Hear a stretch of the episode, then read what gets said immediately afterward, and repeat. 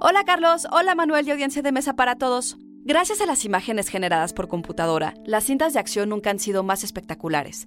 Sin embargo, críticos, cineastas y espectadores de todo el mundo están de acuerdo en que la escena de acción más emocionante y vertiginosa de todos los tiempos pertenece a una película de 1971. ¿Saben cuál es? Psy Institute. Masterpiece Your Life. En Contacto en Francia de William Friedkin, el policía interpretado por Gene Hackman persigue a un francotirador que intentó asesinarlo. Él viaja en auto, el criminal en un tren elevado. Friedkin tuvo la idea cuando el productor Phil D'Antoni lo retó a filmar una persecución que superara las de Bullet, la película de 1968 protagonizada por Steve McQueen. Lo primero que hizo fue incluir el tráfico y los peatones de las calles de Nueva York. Sin embargo, cuando llegó a la sala de edición, Friedkin descubrió que la escena carecía de velocidad. El director le reclamó a Bill Hickman, director de escenas de riesgo, y Hickman respondió invitando a Friedkin a subir al auto con él y operar cámara.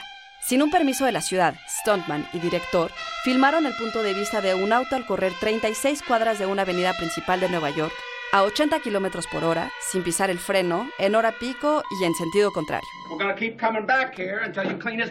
Aunque orgulloso de su logro, William Friedkin te asegura que nunca volvería a cometer una locura como esa, porque ninguna película vale poner la vida en riesgo. ¿O sí? ¿Ustedes cómo crearían la ilusión de peligro en pantalla sin poner en riesgo a nadie? Texto por Iker Compeán. Yo soy Ana Goyenechea y nos escuchamos en la próxima cápsula SAE.